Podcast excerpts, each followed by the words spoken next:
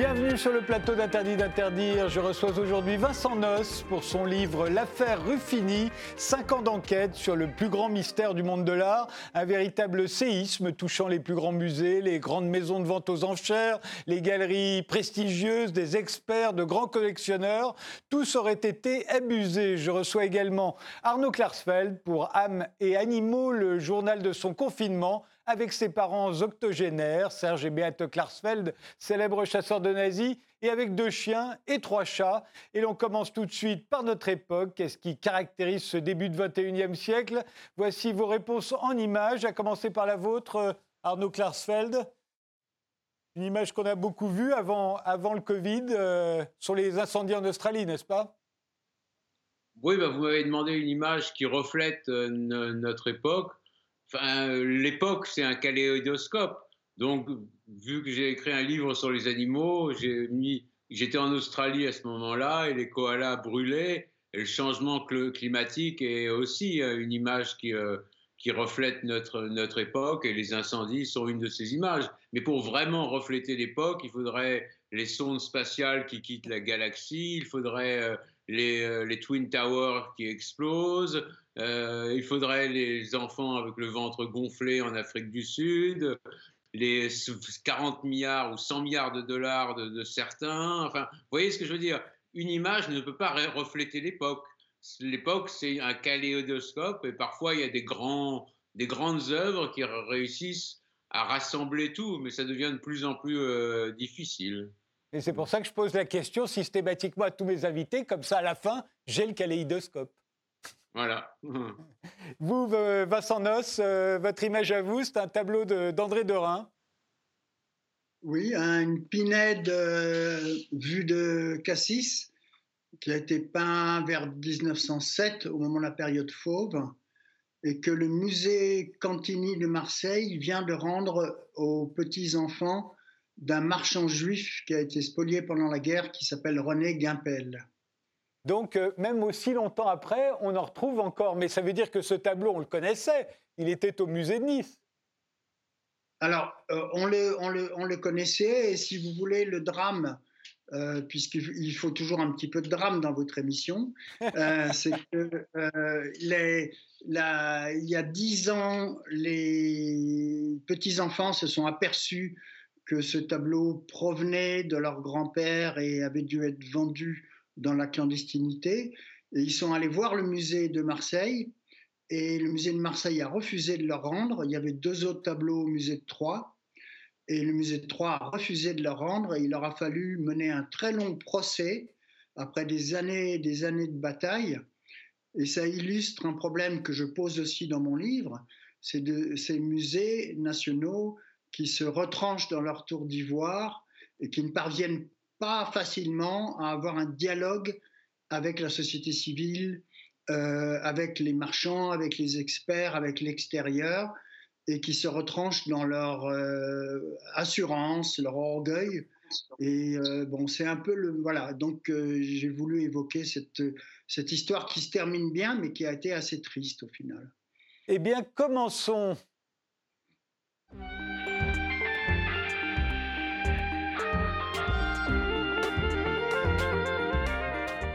Vincent Noss, vous êtes journaliste, vous avez longtemps été critique d'art et journaliste d'investigation à Libération. Aujourd'hui, vous êtes correspondant de The Art Newspaper à Paris et consultant éditorial pour la Gazette Drouot. Vous publiez chez Bûcher-Chastel l'affaire Ruffini, enquête sur le plus grand mystère du monde de l'art. Alors il faut préciser en effet qu'il s'agit d'un mystère, hein, que dans cette affaire, personne n'a été condamné. Les principaux suspects que vous désignez dans le livre sont présumés innocents. Les grands musées dont vous parlez dans le livre, comme le Louvre, la National Gallery de Londres ou le Metropolitan de New York, mais aussi Sotheby's et Christie's, les galeries prestigieuses, les grands experts, les célèbres collectionneurs ne sont pas complices de l'escroquerie. S'il y a eu escroquerie, ils se sont fait abuser. Hein oui, c'est ça le. Oui, effectivement, c'est le principe.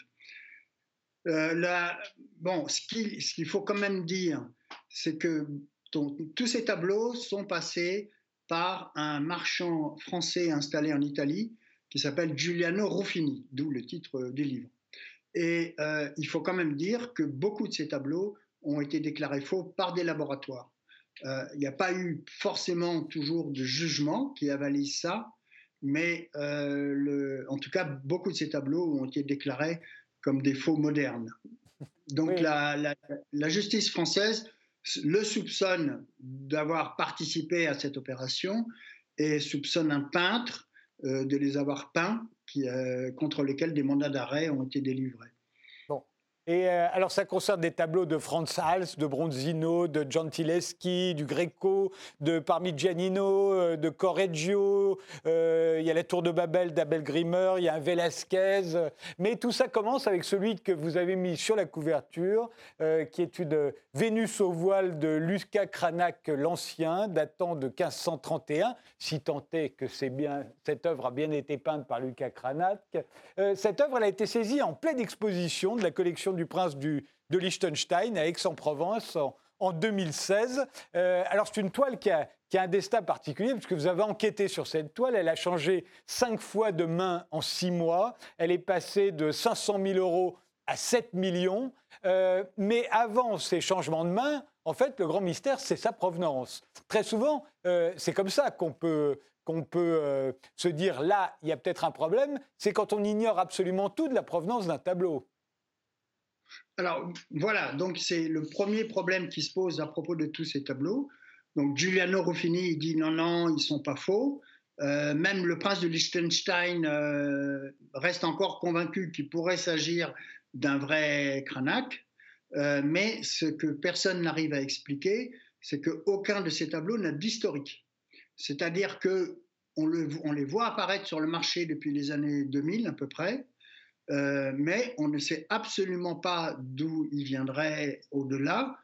Et euh, si vous voulez, ce qui est très étonnant, c'est que quand on a un chef-d'œuvre d'un grand maître euh, qui, qui, passe comme ça à travers les siècles, il est mentionné à un moment donné dans des inventaires, dans des catalogues, dans des articles, il apparaît quelque part. Et là, aucun des tableaux décrits et qui sont passés par ce monsieur n'a euh, d'historique. Donc, c'est le premier élément de doute qui aurait dû éveiller la méfiance des collectionneurs, des marchands et des conservateurs. Oui. Quand, on voit cette Vénus au voile, euh, il faut comprendre qu'elle a été authentifiée par des experts. Hein. Il y a des gens qui ont une autorité comme ça sur notamment Lucas Cranach, et eux, enfin je crois, vous allez me dire si je me trompe, on dit c'est un Lucas Cranach, c'est l'ancien, il n'y a pas de problème. Alors il y a toujours des variations. Il y a soit c'est attribué à Lucas Cranach l'Ancien, soit on va dire que c'est euh, euh, l'école de Lucas Cranach, euh, on va dire le cercle de Lucas Cranach, ça pourrait être son fils. voilà, il y, a différents degrés d'attribution à, un peintre. Oui, alors donc ça, ça, peut être le débat. Là, en fait, le débat, il porte sur la question de savoir si ça a été peint il y a une quinzaine d'années. Donc, euh, un pas euh, par le fils, le neveu, l'atelier, etc. Hein. Donc, euh, il est plus, c'est plus sérieux parce qu'il y aurait volonté de, tromperie, escroquerie. D'ailleurs, l'instruction judiciaire qui est menée par une, juge du pôle financier à Paris porte sur le délit d'escroquerie. Mais ce qui est intéressant, pardon de vous interrompre, hein, Vincent Noss, mais ce qui est intéressant, c'est que tant que ça passe pas par des laboratoires scientifiques, c'est vrai que les querelles entre, entre experts, l'œil, euh, et, généralement là où vont se retrancher soit les marchands qui ont revendu cette œuvre, soit celui qui en est le, propriétaire aujourd'hui, le prince de Liechtenstein, vont dire bon ben si c'est pas ça, ça peut être ça. Euh, il y, a, tout, y a, tout ça, ça rentre en ligne de compte, même si après les laboratoires scientifiques, après ou avant d'ailleurs, en l'occurrence en ce qui concerne cette Vénus au voile, euh, disent eux si c'est possible ou pas que ça a été pas au début du XVIe siècle. Oui, alors en, l'occurrence, par exemple, vous avez deux spécialistes allemands de Cranach qui ont dit que c'était un Cranach au départ, mais en fait, ce qu'ils ont fait, c'est qu'ils ont regardé l'image. Et c'est un peu le problème de ce genre de problématique, c'est que si vous regardez l'image, et là, quand vous la voyez, là, vous trouvez quand même que c'est assez beau, ça ressemble à un Cranach, il n'y a pas trop, trop de problèmes. Mais quand vous regardez, par exemple, des macro-photographies, euh, j'en ai publié certaines dans le livre d'ailleurs, vous vous rendez compte, par exemple, que Cranach, il peignait les cils un par un, ou les sourcils un par un. Et là, ils sont peints d'un seul coup de brosse. Bon, après, quand vous faites des analyses pigmentaires, vous vous rendez compte qu'il y a un pigment euh, qui s'appelle euh, le jaune de plomb et d'étain, qui, n'a jamais existé dans l'atelier de Cranach. Donc, deuxième problème. Ensuite, il n'a pas d'historique. Ensuite, etc. Et puis, vous arrivez au point où on analyse le panneau de bois et il y a une des analyses qui dit que le panneau de bois est du 19e siècle une des analyses, comme, vous, comme, vous, venez de le dire. Il y a des analyses contradictoires, même entre labos scientifiques aussi pointus les uns que les autres. Hein. C'est ça. Il peut y avoir des désaccords. Et dans le livre aussi, j'ai essayé d'expliquer tout ça et de présenter toutes les facettes du problème. Mais enfin, si en tout cas le panneau de bois est effectivement du 19e, comme dirait l'autre, il n'y a pas photo. Ça veut dire que la peinture n'est pas du 17e, du, ou du 16e ou du 15e. En l'occurrence, aujourd'hui, la vente au prince de Liechtenstein n'a pas été remise en question. Euh, donc, ça, reste un mystère. Euh, et il faut s'arrêter sur, euh, sur la personnalité de Giuliano Ruffini, puisque c'est lui qui est au cœur de, cette affaire. Hein. c'est un agriculteur à la retraite, c'est un septuagénaire, et c'est un collectionneur qui, dit qu'il déniche des tableaux. En fait, il, passe son temps à chercher des tableaux anciens, il en déniche, il aurait un œil extraordinaire, et puis il sort comme ça des tableaux. Alors, jamais qu'il va revendre d'ailleurs, parce que, euh, mais jamais il ne dit ce, ce tableau est un Cranach ou un, ou un Franz Hals. Il laisse les, les, marchands, les experts le dire à sa place. Euh, lui, en fait, il revend un vieux tableau qui ressemble effectivement un peu à un Cranach, mais sur lequel il ne s'engage pas. Il ne s'engage jamais. Oui, tout à fait. Vous voyez, le premier contrat de vente que j'ai obtenu sur ce tableau, il vend une femme nue. Bon, là, le constat est incontestable. On a bien affaire à une femme nue. Après, il laisse faire les experts, et, ce sont les experts qui disent oui, ben voilà, c'est un, portrait de Franz Hals, c'est un tableau de Cranach, c'est un, tableau de Gentileschi, de Velázquez, etc. Ou pas. Mais enfin, en, général, il arrive toujours à en trouver. Alors, ceci dit, euh, euh, étant bien entendu que lui, il est présumé innocent, nous sommes bien d'accord, il n'a pas été condamné, il faut dire que c'est une méthode habituelle des, des faussaires. Euh, vous avez un grand faussaire de l'art moderne qui s'appelle Wolfgang Beltraki, qui lui a été condamné, il a avoué d'ailleurs, euh, et lui, il ne vendait jamais un tableau sans avoir un expert qui lui signe un certificat. C'était sa condition. Et euh, donc, euh, c'est aussi, pour un faussaire, une manière de se couvrir hein, et d'échapper éventuellement aux poursuites judiciaires. Alors, dans le cas de Ruffini, il y a aussi autre chose, c'est que Parfois, il, dit de certains tableaux qu'ils viennent d'une collection d'un industriel belge dont il a été le, petit, ami de la fille. Euh, les deux sont, décédés aujourd'hui. Euh, mais il y a certains tableaux comme ça qui disent mais ils étaient dans la collection de son père et elle me l'a donné. Et euh, ça c'est intéressant parce que cet homme a véritablement existé, c'était un, grand industriel, sauf que personne n'a jamais vu sa collection. Cela dit, il y a des collections que personne n'a jamais vues qui ont existé. C'est ce que dit Ruffini d'ailleurs. Oui, enfin, c'est ce qu'il dit, mais c'est pas très convaincant. Parce que si vous voulez, une collection d'art, elle est forcément vue. elle est vue par les parents. Hein, euh, c'est quand même difficile d'avoir une collection d'art que votre épouse ou votre euh, fils euh, n'a jamais vue. Hein. Bon. et une collection d'art, elle est faite pour être vue. C'est fait, fait, pour la monstration, comme on dit. Hein. C'est comme si vous avez un grand, un grand vin de mouton Rothschild. Il est fait pour être bu avec des copains, hein, avec votre famille. Il n'est pas fait pour être bu en cachette c'est pareil pour une collection d'art. Donc c'est quand même euh, les, collections d'art complètement secrètes. En fait, c'est de la mythologie, ça n'existe pas. Mais alors, en tout cas, cet industriel, en fait, c'est un industriel parisien, un industriel français qui a notamment construit le tunnel euh, sur Mont Blanc.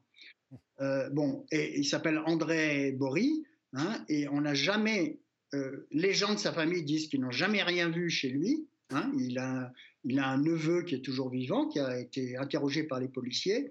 On n'a jamais vu, il n'est pas du tout connu à Drouot dans les galeries. Personne ne l'a jamais vu dans le monde de l'art, et sa collection n'a jamais été vue chez lui.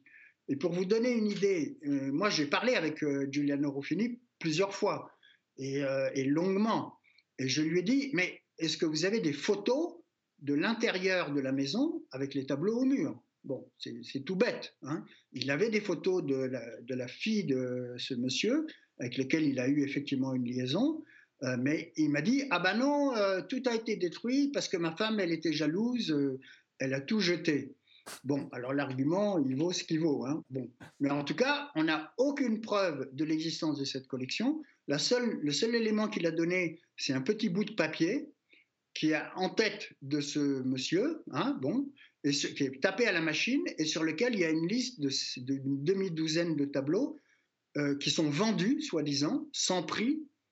Il n'y a pas de facture, il n'y a pas de transfert bancaire. Euh, donc, vous voyez, il y a quand même énormément de doutes. Hein. Et d'ailleurs, l'expertise judiciaire a considéré que tout ça, c'était pas sérieux et que ces tableaux n'avaient aucune provenance. Alors, votre livre est, tout à fait passionnant, hein. Euh, euh, il est plein de suspense, plein de rebondissements. Et puis, on se dit, euh, d'abord, on est obligé de se dire que si vous avez raison, si, tous ces tableaux viennent de, qui viennent de, Ruffini ne sont pas les tableaux que pensent les experts, les galeries et même parfois les musées, c'est un séisme qui est évidemment considérable, qui pose beaucoup de questions sur, sur le, milieu de l'art et sur sa fiabilité. néanmoins, on est obligé de se poser la question, est-ce que c'est grave? Au fond, ces passionnés de peinture qui les ont achetés, qui ont, dépensé des millions pour ces tableaux, les adorent. ce serait leur faire une peine immense que de leur dire que ces tableaux finalement ne sont pas, que cette Vénus au voile n'est pas de Cradach l'Ancien et qu'elle est de ce peintre italien dont vous citez le nom, qu'on voit apparaître dans, dans, votre livre. Euh, il les aime, quant au public qui a pu voir ses œuvres, il, les aime peut-être pour de mauvaises raisons, juste parce qu'on leur a dit c'est un cranac euh, et il faut aimer les cranacs, euh, mais au fond, il les aime aussi. Et en fait, il se trouve que dans le livre de, d'Arnaud Klarsfeld, dont on va parler dans un instant, il y a une, une interview d'un faussaire dans le New York Times euh, au moment d'un scandale au Getty Museum. Alors, je ne sais pas si cette interview est totalement inventée. Euh, toujours est-il que dans, dedans, le, y a le faussaire est, interviewé et il dit des choses que je trouve passionnantes. Premièrement, il dit Je ne suis pas un faussaire puisque je n'ai pas ce que j'ai peint, euh, je l'ai créé moi-même. Je n'ai pas imité quelque chose qui existait j'ai créé quelque chose de nouveau, ce qui est le cas aussi, en l'occurrence, si ces tableaux étaient des faux, ils ne sont pas, ils sont imités du style d'un peintre, mais ils ne, ils ne, ce ne sont pas des copies d'un tableau existant. Il a créé de la beauté qui n'existait pas. Euh, au fond, est-ce qu'on peut, est qu'on peut le traiter de faussaire pour, pour autant? Alors, c'est un peu ce que disait Orson Welles. Il avait fait un film qui s'appelait F comme Fake, un F comme faux. Euh, et, au fond, il y avait cet argument comme quoi un faux qui serait exposé dans un musée ne serait plus un faux. Euh, ce serait un vrai. Et euh, en tout cas, tous les faussaires disent que ce sont des grands artistes et des grands créateurs. Bon, là, en l'occurrence, les tableaux, si effectivement ce sont des faux, ont été copiés quand même très fidèlement en changeant un petit peu, en ajoutant un personnage, en changeant une position du pied, etc. Donc ça ne fait pas preuve d'énormément d'imagination. Mais enfin, effectivement, on peut, penser que ce, sont des pastiches.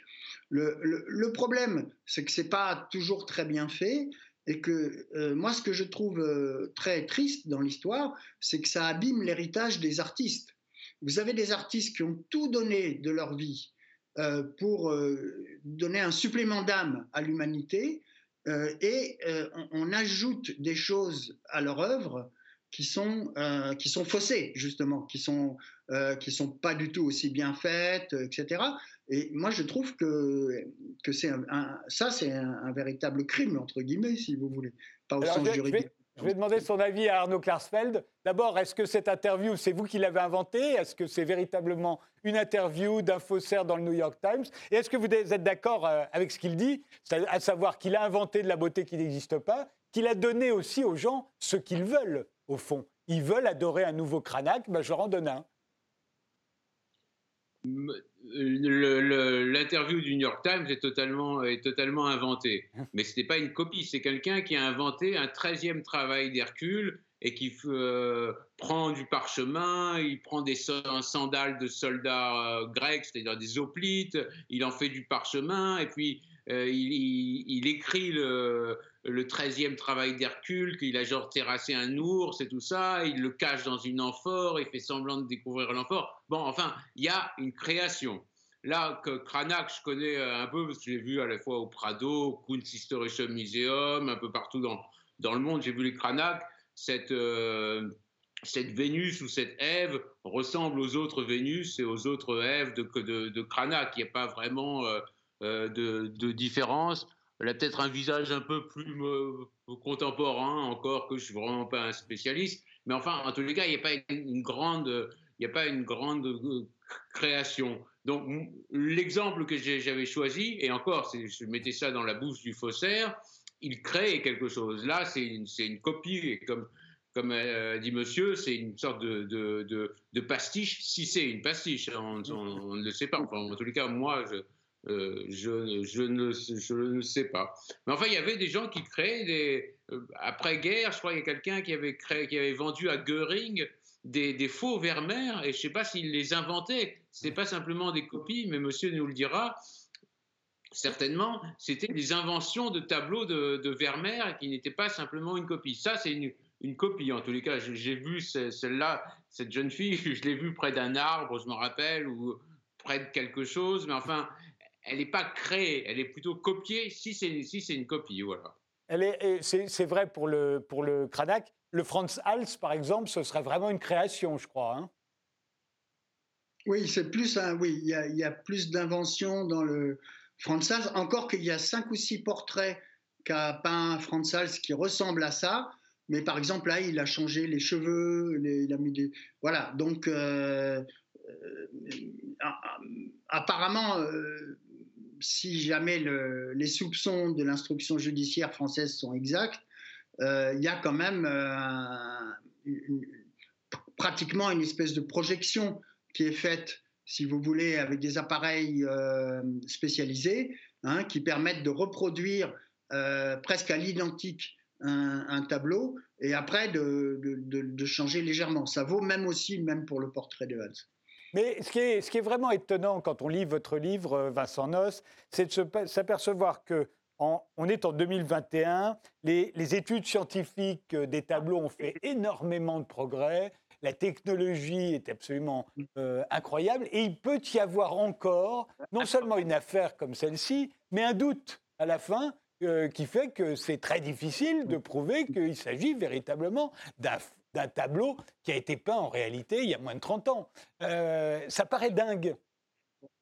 Alors, bon, enfin, quand même, hein, vous avez des cas, par exemple, où vous avez un laboratoire qui a trouvé un pigment euh, qui s'est développé au XXe siècle, qui s'appelle la phthalocyanine, euh, sous la couche picturale. Bon, et donc, bon, bah, si c'est sous la couche picturale, ça pose un gros problème quand même. Bon, euh, alors ce qui se passe dans toutes ces procédures judiciaires, hein, je ne parle pas spécifiquement de celle-ci, mais des autres procédures judiciaires, c'est que les, trafiquants et les faussaires, ils ont toujours cette particularité qu'ils n'abandonnent jamais la partie. Et alors ils trouvent toujours un expert au fin fond de la Tchécoslovaquie qui va vous dire oui, mais alors, vous savez, ce clou qu'il y avait dans le meuble, effectivement, ça existait du temps de Louis XIV, il y avait tel alliage et tout ça. Et en fait, c'est à la fois pour gagner du temps et à la fois pour embrouiller les juges. Donc, euh, quand on se retrouve devant le tribunal et que vous avez un juge qui n'est pas forcément un grand historien de l'art, il se trouve face à des arguments contradictoires et il a parfois beaucoup de mal à dégager la vérité et à prononcer des condamnations. Et, c'est une particularité de toutes ces affaires de faux, c'est que vous avez toujours des expertises, des contre-expertises, des arguties euh, à n'en plus finir sur des questions extrêmement techniques et qui parfois euh, sont faites pour embrouiller, il faut bien dire. Mais on, a l'impression aussi qu'il y a un certain nombre de tableaux, au fond, il a suffi qu'un grand expert le reconnaisse à l'œil, il dise c'est oui, vous avez raison, ça c'est un Léonard de Vinci ou c'est ça suffit. Après, on ne fait pas d'autres expertises. Je pense au, au Salvatore Mundi de Léonard de Vinci qui a été vendu 450 millions. Euh, je fais partie des gens qui l'ont vu et qui se disent c'est quand même pas possible que ce soit un, Léonard de Vinci tellement c'est moche. Euh, mais en même temps, sait qu'il y a eu plein de restaurations, euh, que parfois on a des Léonard de Vinci qui ont été très mal restaurés, et puis quand on, les, nettoie, on va dire, bah, ils redeviennent assez beaux. Alors je ne sais pas si c'est le cas du, du Salvator Mundi, mais on se dit que tous les tableaux ne sont pas expertisés de manière scientifique. Non, oui, alors bon, le Salvator Mundi, il a été beaucoup expertisé. Hein. Il est passé euh, dans un laboratoire d'une restauratrice américaine. Il est passé au laboratoire qui se trouve au Louvre. Euh, bon, là, il y a eu énormément d'analyses. Le problème, c'est qu'il est terriblement abîmé. C'est une ruine. Hein. ce qui reste de la peinture originelle, c'est très très peu. Peut-être un bout de main, un peu, quelques cheveux et tout ça. Donc, on peut penser qu'il peut être de Léonard de Vinci. Bon, donc effectivement, là, on a quand même une, difficulté, c'est qu'au bout d'un moment, vous avez des tableaux qui sont tellement abîmés qu'on ne peut plus savoir, en fait, exactement ce qu'ils sont et d'où ils viennent. Bon. Euh, mais vous avez un cas, euh, le portrait de Franz Sals, dont vous avez parlé tout à l'heure, qui est un des chapitres euh, du livre, où le grand spécialiste de Franz Sals l'a admis sur photographie noir et blanc, tout en reconnaissant lui-même qu'il n'y voyait rien. D'abord, il avait plus de 90 balais et il voyait de plus en plus mal. Et la, photo est très mauvaise. Et sur la photo, par exemple, il y avait la signature du peintre sur la peinture et il ne pouvait pas la voir. Et le marché de l'art, c'est là aussi que le marché de l'art porte une lourde responsabilité, a accepté cette analyse alors que même qu'il euh, dit oui, ça pourrait très bien être une nouvelle découverte de Franz Hals dans une lettre, et il est mort euh, peu après, donc de toute façon, le débat était clos de ce côté-là. Hein. et euh, alors qu'en réalité, euh, il avait vu qu'une photo, une mauvaise photo noir et blanc. Et ça, c'est absolument scandaleux, on peut le dire, que ce tableau qui s'est vendu 11 millions de dollars, hein, c'est-à-dire 7 ou 8 millions d'euros, à ce moment-là, à un grand collectionneur américain, ait pu être attribué à Franz Hals sur la simple foi de cette déclaration de ce spécialiste.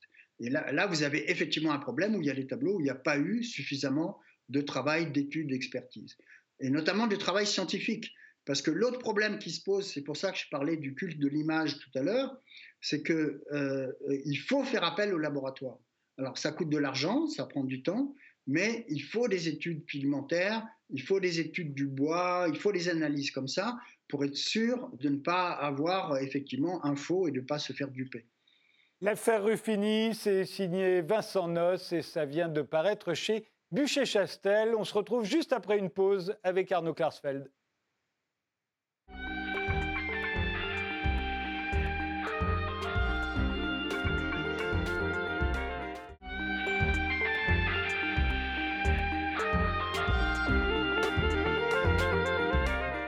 Arnaud Klasfeld, vous, vous êtes avocat, conseiller d'État depuis 2010. C'est votre journal pendant le confinement du printemps dernier que vous faites paraître chez Fayard sous le titre Âmes et animaux. Vous étiez en effet confiné chez vous, mais avec vos parents, octogénaires, Beate et Serge Klarsfeld, célèbres chasseurs de nazis.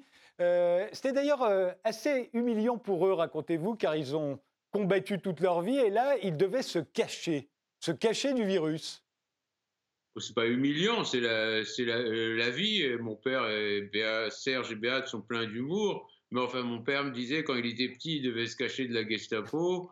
Et quand, euh, et quand il est grand ou vieux, il doit se cacher du, virus. Donc, c'était dit sur le ton de l'humour aussi. Il y a, dans la tragédie, il y a toujours de l'humour. Et je suis pas du tout. Euh, quelqu'un qui est triste, même dans les choses horribles, il y a parfois un peu de, de, trucs d'humour qui surgit, voilà.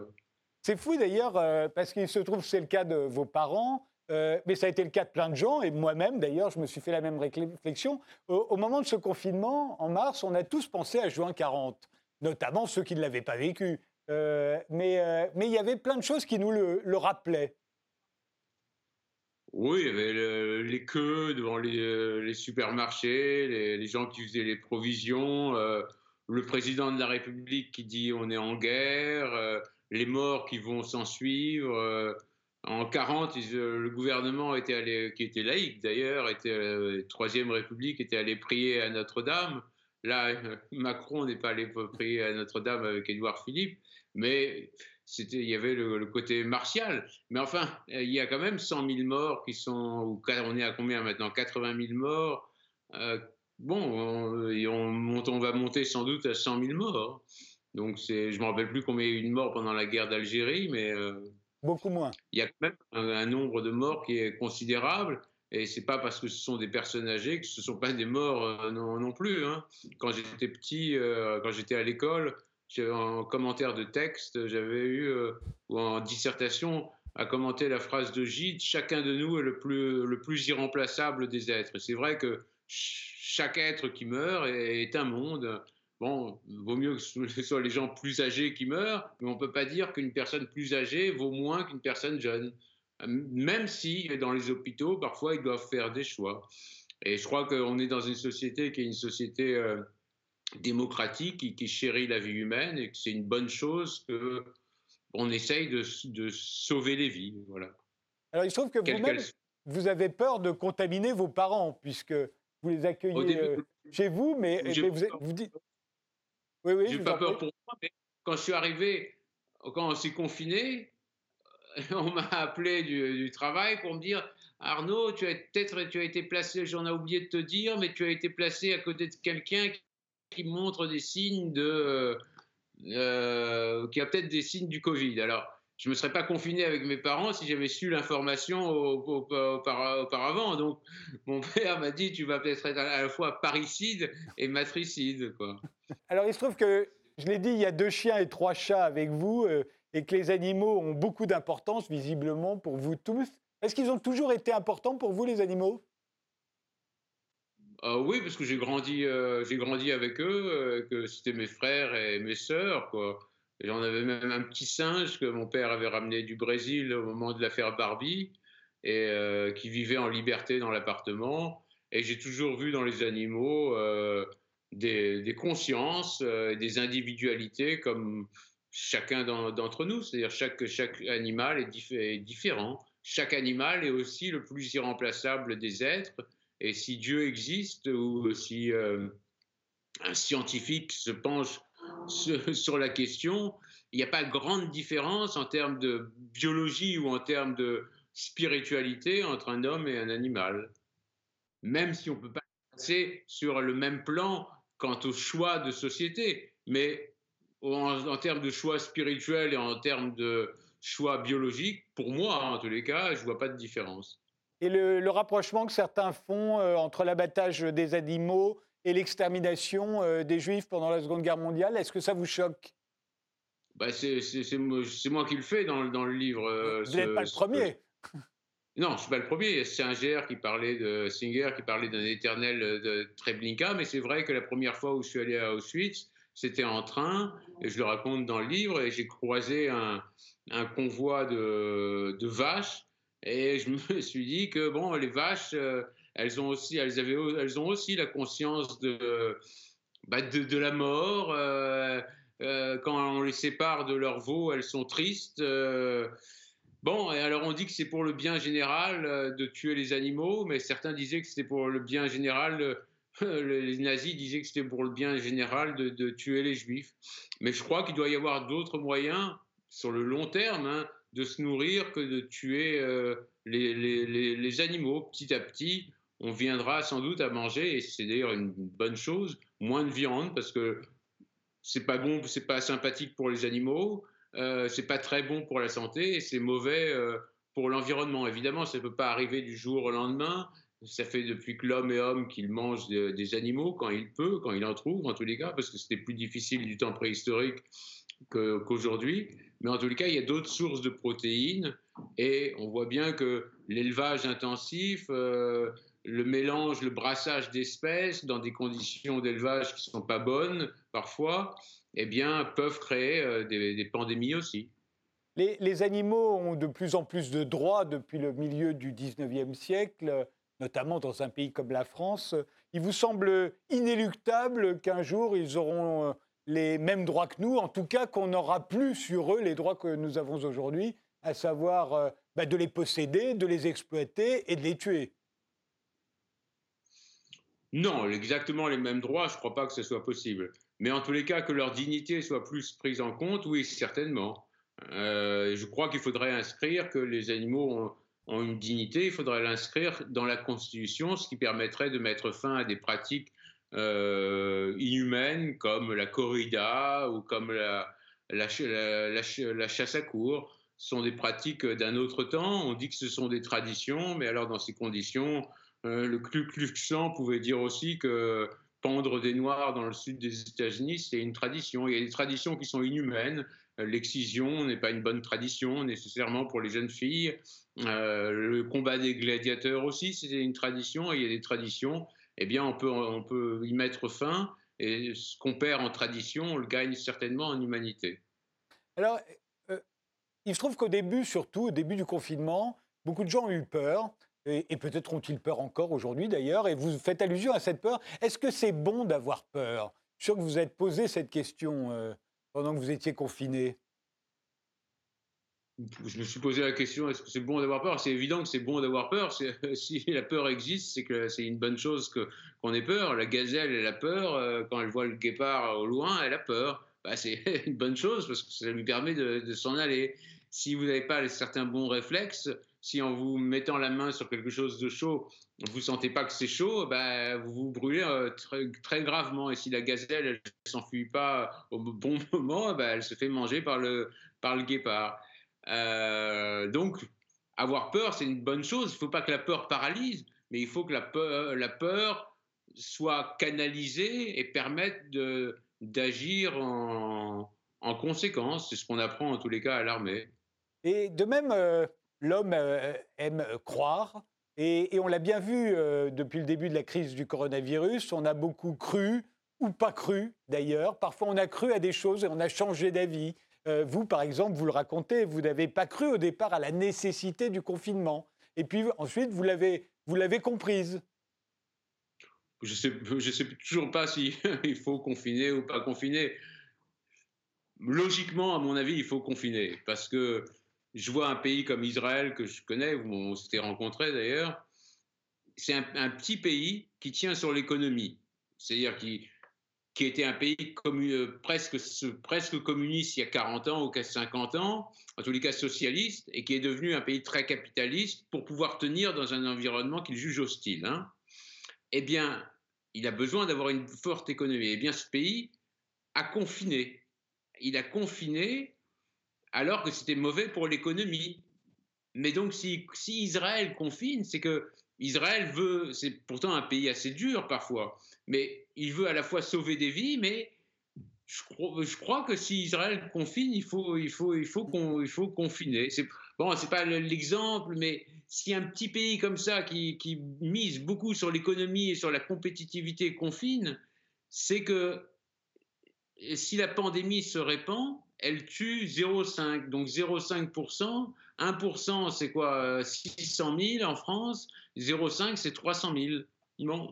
Alors est-ce qu'on veut avoir 300 000 morts? Bon, pour l'instant on a, on a 80 000. Mais, mais je, change, je peux changer d'avis tout à l'heure. Hein. Euh, oui, c'est ça, les...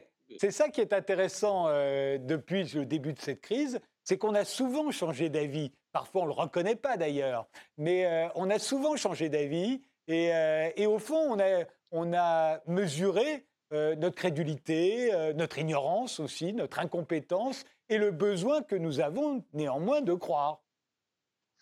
Oui, c'est pour ça que je ne jette pas la pierre aux politiques, parce que leur, leur, rôle est, compliqué, et de prendre des décisions est, est, compliqué. Et vraiment, je ne sais pas du tout ce que je ferais si j'étais à leur place. Donc, euh, je critique en privé, ou je peux critiquer avec vous pour rigoler, mais je ne, critique, je ne ferai pas d'article pour critiquer sérieusement, en tous les cas, parce que ce serait euh, outrepasser mes connaissances. Voilà. Et on voit bien dans votre livre, par exemple, votre père croit qu'il faut stocker.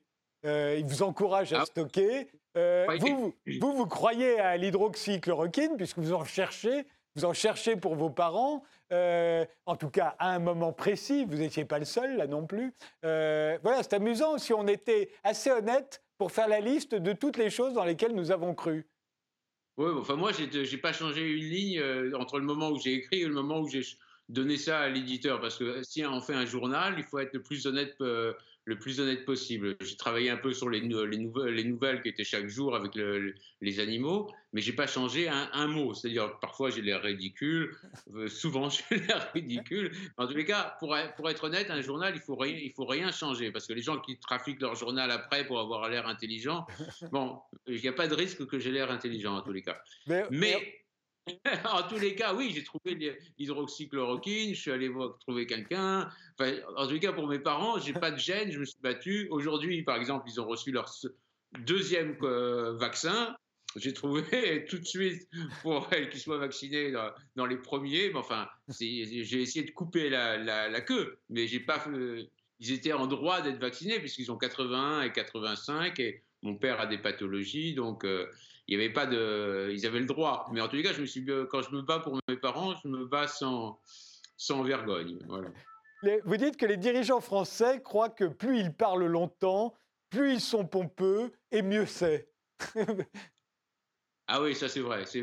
La plupart, la plupart, euh, c'est un mal français. C'est-à-dire, les grands discours sont des discours courts, clairs. Et, et en France, mais c'est incroyable. C'est-à-dire, on décroche tout de suite. Et ils n'arrivent pas à comprendre ça, qu'on décroche. Si moi, je décroche, mais alors le français, tous les, autres, doivent décrocher encore plus rapidement, quoi. Parce que, encore, je connais le langage administratif et tout ça, mais c'est inécoutable, je dois dire, vraiment. Hein. Et c'est pas simplement ce président de la République, euh, les autres aussi, hein, souvent c'est inécoutable. C'est-à-dire, ils pourraient couper leur discours de la moitié et être beaucoup plus efficaces. Mais c'est parce qu'ils aiment s'écouter parler, je crois. Ils aiment le son de leur voix. C'est incroyable. Hein. C'est-à-dire, ils n'ont pas de retour sur eux-mêmes. oui, je ne sais pas si c'est lié à eux, mais vous, vous avez raison. Plus c'est emphatique, plus c'est pompeux, et plus ils ont l'impression qu'on va y croire. Plus ils ont l'impression que c'est suffisamment grave pour qu'on y croit. Ils ont peut-être pas tort puisqu'ils se sont fait élire. Hein. oui, peut-être. Donc, ils n'ont peut-être pas tort. Il y, a, une idée qui est, chez votre père et chez vous, euh, et vous venez de, donner un, exemple, c'est que ce qui arrive en Israël arrivera en France. Pourquoi? Alors là, en l'occurrence, les deux exemples que vous donnez, c'est sur le Covid, sur le confinement, sur le terrorisme, mais pourquoi? Parce qu'il y a des pays comme ça, comme la Californie aussi, euh, sur le bien-être animal, euh, euh, sur, vous avez bien vu, Californie, sur l'homosexualité, les, les, mariages, les mariages gays, l'interdiction de fumer. il y a comme ça des pays qui sont pendant un certain temps, ça ne veut pas dire que ça va durer éternellement, mais qui sont un peu des, laboratoires d'idées ou un peu à l'avant-garde. Euh, Israël, Tel Aviv aussi, c'était une capitale un peu gay avec des, les galeries d'art au milieu qui font vivre un peu les bars, ce qui se passe un peu dans les grands, centres, dans les grandes métropoles.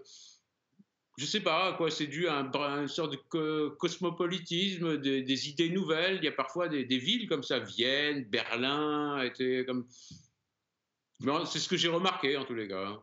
De même, vous dites que si l'on, à propos du génocide arménien, que si l'on veut que la Turquie le reconnaisse, il faut d'abord qu'Israël le reconnaisse. Il y a, Vashem l'a reconnu. Yad Vashem qui est le, le mémorial mais, du. Mais pas l'État d'Israël. Le, gouvernement ne l'a, ne l'a pas reconnu et je trouve que c'est honteux qu'Israël ne reconnaisse pas le génocide arménien parce que si le génocide arménien avait été euh, puni comme il devait être puni, ou si la communauté internationale avait, avait euh, mis un peu la Turquie au banc des nations, ou avait voulu tenter de faire juger les, criminels responsables, Hitler n'aurait sans doute pas euh, euh, commis l'Holocauste, parce que il, il le disait lui-même, qui parle encore du génocide arménien? Donc, ça lui a donné, quand un crime n'est pas puni, eh bien, ça permet à d'autres crimes de se commettre. Vous avez dû vous, intéresser, Arnaud Klarsfeld, à la situation des, apatrides euh, pendant l'entre-deux-guerres. Il y avait des juifs, tous n'étaient pas juifs, mais il y avait des juifs parmi eux. Euh, et il y avait comme ça beaucoup de gens qui euh, avaient été expulsés, alors soit d'Allemagne, d'Autriche ou, ou, même du RSS à l'époque, et qui se retrouvaient sans papier en Europe, repoussés euh, de chaque pays. Ils se retrouvaient, ils retournaient dans le pays précédent, ils re-revenaient. évidemment, euh, beaucoup aujourd'hui invoquent leur situation pour parler des migrants.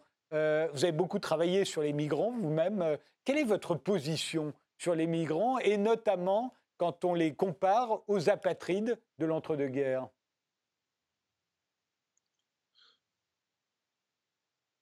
C'est difficile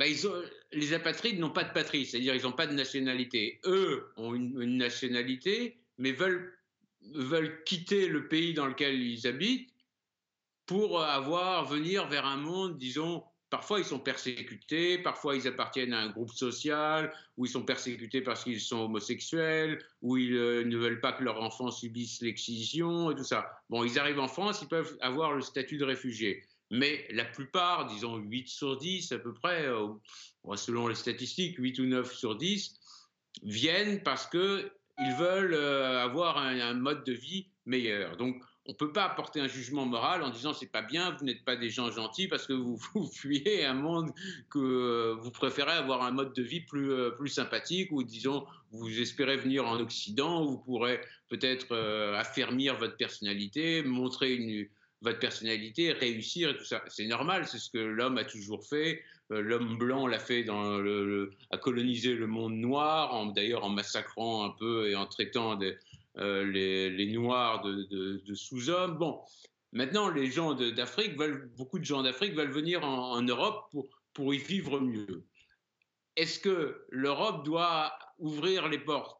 Ouvrir complètement les portes, c'est pas possible. L'asile a été institué à un temps où les gens ne voyageaient pas. Maintenant, on peut voyager très facilement. Alors, l'Europe se, trouve devant un choix difficile, c'est où se montrer sans cœur, mais en même temps, elle renie ça, ce sur quoi elle s'est basée, puisque l'Europe s'est basée sur quand même les droits de l'homme, et tout ça, être, essayer d'être le plus gentil possible, considérer une vie, quelle qu'elle soit, euh, comme euh, comme valant quelque, chose, tout ça. Chaque individu est un individu.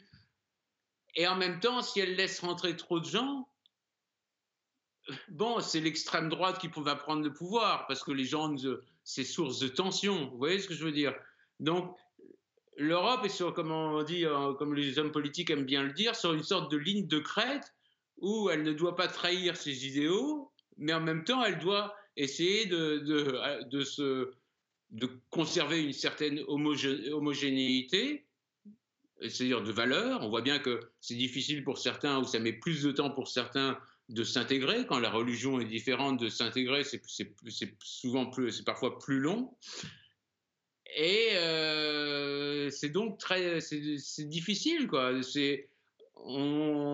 L'Europe doit jongler entre ces deux nécessités, l'idéal, à la fois l'idéal qui, qui est quand même le, la source de l'Europe, les droits de l'homme, et le, conserver un régime qui est un régime de centre droit ou de centre, gauche et conserver une certaine homogénéité. Voilà, donc je, pose le problème, mais je ne le résous pas. À mon avis, c'est ce que je dis dans le livre, le droit d'asile devra se faire de plus en plus euh, en dehors de l'Europe et faire venir en Europe ceux qui ont déjà des chances euh, d'obtenir l'asile. Mais cela pourra se faire que si l'endroit où on, étudie euh, le, statut de ces personnes est un endroit normal. Pour l'instant, la, Libye est, appartient aux, passeurs, aux gens qui, aux coupe-gorge, donc, on ne peut pas laisser les gens en, Libye dans des conditions euh, pareilles. S'ils traversent, ben, on est bien obligé de, les prendre. On ne peut pas les renvoyer aujourd'hui sur les côtes libyennes alors que c'est les coupes-gorges qui les, attendent. Vous voyez ce que je veux dire? Ça pourra se faire, des, des, grands campements sous le contrôle du HCR et tout ça. Et par rapport Mais donc, l'Europe doit s'unir pour trouver des solutions. Et par rapport à ceux qui déboulonnent les statuts, alors que ce soit de Christophe Colomb ou de, ou de Colbert, là, il me semble que vous avez résolu le problème intellectuellement dans votre tête. J'ai résolu le problème avec, avec mon héritage, c'est-à-dire mon héritage d'homme blanc attaché à ma, culture, attaché à la civilisation occidentale. Si j'étais, euh, est-ce que si j'étais noir, euh, si j'avais eu un autre parcours, j'aurais la même position je sais pas. Mais en tous les cas, ce que je sais, c'est et ça, c'est euh, même ceux qui veulent déboulonner le comprendront. Il n'est pas possible que seul l'Occident enlève ces grands hommes et les autres, ils dressent des statues de 40 mètres de haut à Gengis Khan, à truc ça, et aux États-Unis, on déboulonne Washington, Lincoln. C'est pas possible. Ça veut dire que l'Occident va s'écrouler. Il va y avoir un retour de bâton. C'est pas possible qu'on enlève les statues de Washington, Colbert, Lincoln, euh, Voltaire et tout ça, pendant que les autres mettent, euh, je sais pas, Soliman le Magnifique, euh, euh, Gengis Khan, euh, Attila le 1. Enfin bon, vous voyez, eux, ils n'ont pas peur, ils n'ont pas honte de leur passé, et nous, on doit avoir honte de tout, de tout notre passé. Et d'ailleurs, en regardant en tant que juif, je ne demande pas qu'on euh, que Saint-Louis soit retiré des livres d'histoire et tout ça. ça c'est bon, ça c'est pas. Il faut juger les, les hommes dans leur, dans leur, dans, dans une certaine période on demande que Pétain ne soit pas réhabilité parce que Pétain a agi alors que l'antisémitisme était largement condamné et qu'il a sali la France en donnant la police française pour arrêter des petits-enfants juifs dont il savait très bien que leur sort était funeste. Mais on ne va pas en demander à ce qu'on enlève la statue de Voltaire parce qu'il avait des mots antisémites. Vous voyez ce que je veux dire? C'est-à-dire il faut quand même être raisonnable. Et si on n'est si on pas raisonnable, ben on n'est pas raisonnable. aurait dit Monsieur la Palisse. Euh, Arnaud Klarsfeld, euh, pourquoi, vous avez, euh, pourquoi vous avez écrit ce journal au tout début, quand vous vous mettez à l'écrire?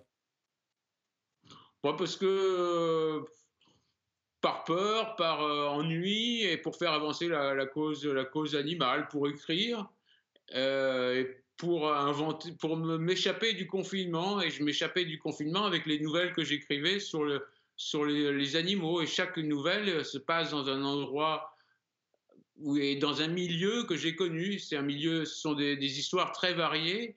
Et vraiment, ceux qui euh, aiment voyager, ceux qui aiment les animaux, euh, aimeront le livre, je crois. Est-ce que vous souffrez aujourd'hui de ne pas pouvoir prendre l'avion, de ne pas pouvoir voyager, justement? Vous regrettez qu'on n'ait pas fermé les frontières plus tôt par moment. Mais euh, aujourd'hui, c'est pas ce qui vous fait le plus souffrir? Moi, j'ai tellement voyagé que heureux qui comme il ça fait un beau voyage.